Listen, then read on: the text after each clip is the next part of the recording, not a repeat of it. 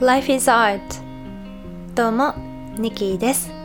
この番組は背伸びをしない自分らしい色で生きるためのつれづれなる日々のヒントを私ニキーがおしゃべりしていく番組です。不定期に更新しております、えー、今日はですね自分が子供の頃に好きだったキャラクターの影響についてお話ししたいと思います。最近読書量をちょっともうちょっと気軽に増やしていきたいなと思ってで Kindle をね iPad に入れてえっと Kindle Unlimited に登録してみてでその読み放題で読める本をどんどん興味を持った本をダウンロードしてあの隙間時間に読んだりとかなんかすることないなと思う時に開いてみたりとかしているんですけど、えー、最近あの表紙のレモンに惹かれて読んだ本がありまして服部美玲さんの「何かいいこと自分をほどく知恵の言葉」っていう書籍があってでそれを読んでいたんですけどその中にちょっと興味深い興味深いトピックがあってそれについてね今日お話ししたいんです。えー、今日という日を特別な日にするとっておきのヒント。小さな頃に好きだった物語を読み返すっていうあの目次のところのお話なんですがえっとねあの子供の頃に好きだった物語を改めて読んでみると思わぬ発見があるよと教えてもらって、え、服部美玲さんもあのピックアップしてみたそうなんですけれどもそう。で服部美玲さんが好きだった作品っていうのは漫画「キャンディーキャンディー」アニメ「アルプスの少女ハイジ」そして「長靴下のピッピ」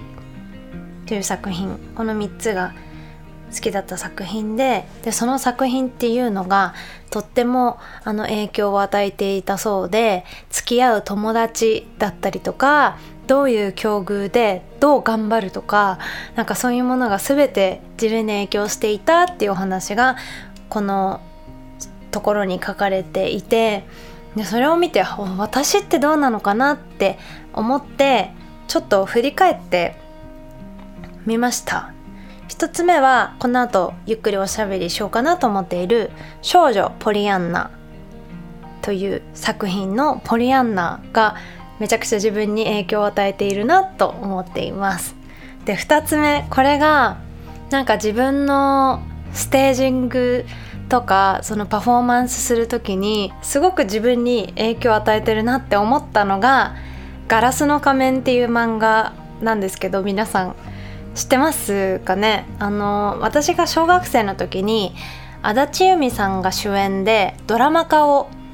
していてでちょっと詳しい内容とかはそこまで覚えてないんですけど衝撃的なシーンだったのが「仮面をかぶるのです」って演技をする時に毎回そのえっと先生みたいな すいませんすごいあやふやな記憶なんですけどその演技を教えてくれてるお師匠みたいな方がその主人公にこうファって顔の前にあの手をかざして仮面をかぶるのですっていうシーンがあってでそこから普段はこういじめられっ子だったりとかちょっと弱い女の子なんだけどその仮面をかぶった瞬間にその役になりきっちゃう。その役が憑依したかのようにすごい演技ができるみたいなあの漫画ドラマだったんですけどなんかそれがすごくかっこいいなって子供ながらに思っていてなんかそのシーンっていうのは自分に影響を与えているなって思いました。そして、えー、3つ目ですね。3つ目はかぐや姫。かぐや姫とちょっと並列でセーラームーンなんですよ。月っていうワードが出てくるものにすごく惹かれる幼少期で保育園生の時に私かぐや姫をお遊戯で主役でやらせてもらってでその時にねあのあ地球外生命っているんだみたいな。竹から生まれてきてで月に帰っていくっていう。なんかそのロマンチックなお話がなんだろう自分の中で結構衝撃的だったんですよ。なのでなんかありえない話なんだけど自分もきっと月とか違う惑星からやってきたに違いないみたいな。だから他のいつか他の惑星からお迎えが来るみたい なんかそういうぶっ飛んだことをね考えていた子供だったんですけどなんかそれって今もちょっと影響していてなんかそのなんだろう身の回りで起こってることっていうのをなんとなくこう俯瞰してみるっていうのはそういう目線もあるのかなって思います。でセーラームーンとかもさその月に変わってお仕置きするわけじゃないですか。なんかこの地球上の正義とかそういうことじゃなくて月に変わってお仕置きするんですよ。なんかそういうのとかなんか自分がこう正義感貫こうと思う時ってなんか使命感使命感が先に行くからなんか私が気づいたから私が言わなきゃとか私が気づいたんだから私から行動しなきゃとかなんかそういう正義感使命感みたいのもそのセーラームーンから来てるのかなって思います。まあこの3つ目としてかぐや姫とセーラームーンを一括りにするのはちょっとどうかなっていうところはあるんですけど。でまだまだね影響を受けたアニメとか、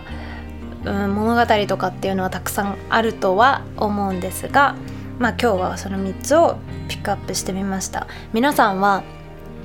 いかがですか？何か浮かんでくる作品ありますかね？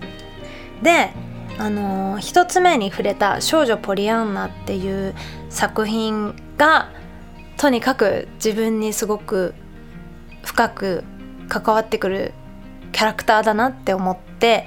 紹介したいと思います小学生の時に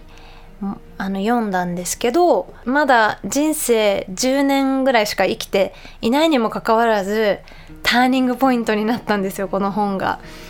是非読んだことない人には読んでみてもらいたいなと思って紹介しようと思います。えっと、私が読んだ本は「少女ポリアンナ」っていうタイトルでたくさんこう翻訳されていて「少女パレアナ」とかいうバージョンもあるみたいなんですが私は1986年に出版されたものを読んでいたようです。でエレナ・ポーターという、えっと、アメリカの女性作家が書いた本になります。であらすじをね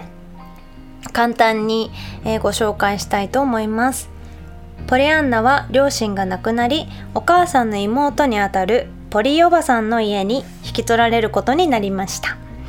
子供嫌いのポリおばさんは自分の義務とだけ考えてポリアンナを厳しく接します。何か寂しいことや辛いことがあるとポリアンナは父親から教えられた嬉しくなるゲームという何にでも喜びを発見するゲームをして明るい気持ちになれました。嬉しくなるゲームで人の気持ちを明るくするポリアンナは街の人たちを幸せにしてくれる魔法を使える女の子として街中の人気者になっていきました。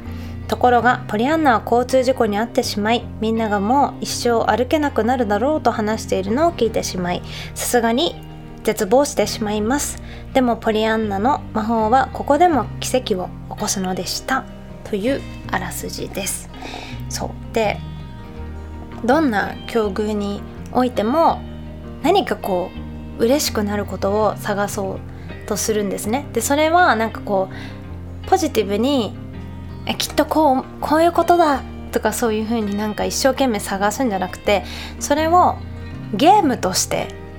取り扱うんですよ。そのゲームっていう発想がすごく面白いなって小学生の頃に思ってで私も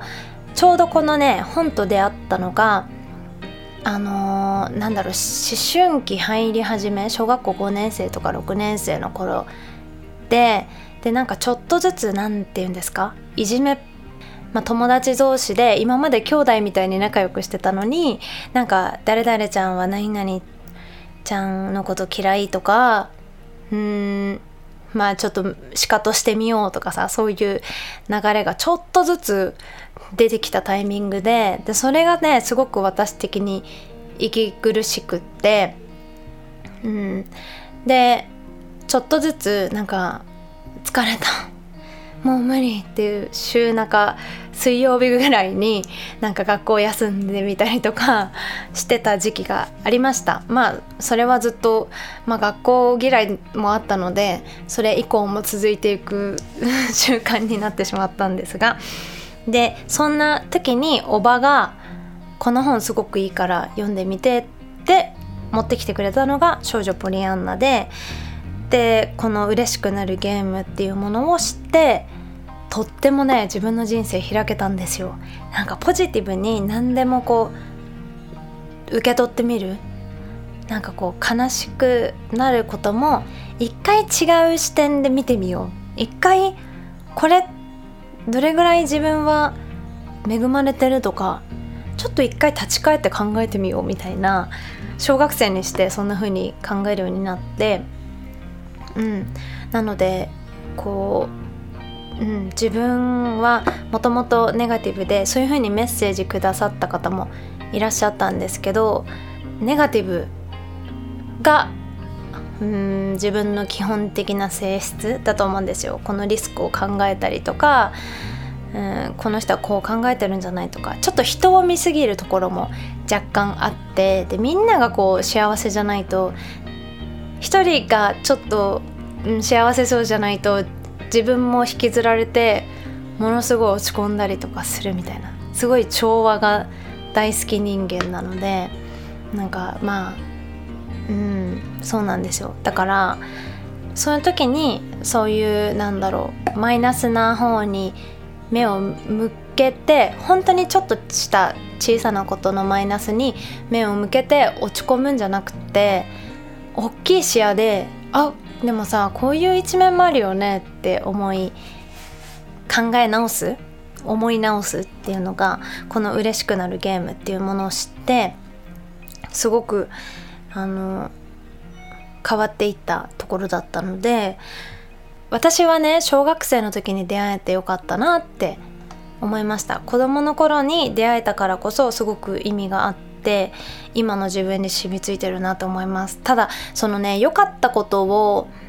うん良かったこととか誰かの素敵なところを見つけるのがすごく得意になってでそれを伝えたいと思うし伝えるようにもなったしでもそういう風に私はねそれが当たり前のように過ごしてきたんですけどまあね大人になってそういうさなんかいいところを探して褒めまくる人ってなんか意外とねいないなって思ったんですよ。うん、自分ももっと褒めてもらいたいなって思ったりとかするように思ってきてだからなんか全員がポリワンナを読んでなんかいいところに目を向けられるようになったらいいのになってちょっと 思ったりもしましたはいまたねうまく話せたかわからない回になってしまいましたが興味がある方は是非読んでみてください。それでは今日はここら辺で終わろうと思います。私のインスタグラム、ツイッター、YouTube は NIKIIE ニキで検索していただきますと出てきますのでぜひフォローよろしくお願いいたします。番組への感想、お悩み相談、リクエストなどは podcast.lifeisart.gmail.com までお送りください。それでは素敵な一日をお過ごしください。ニキでした。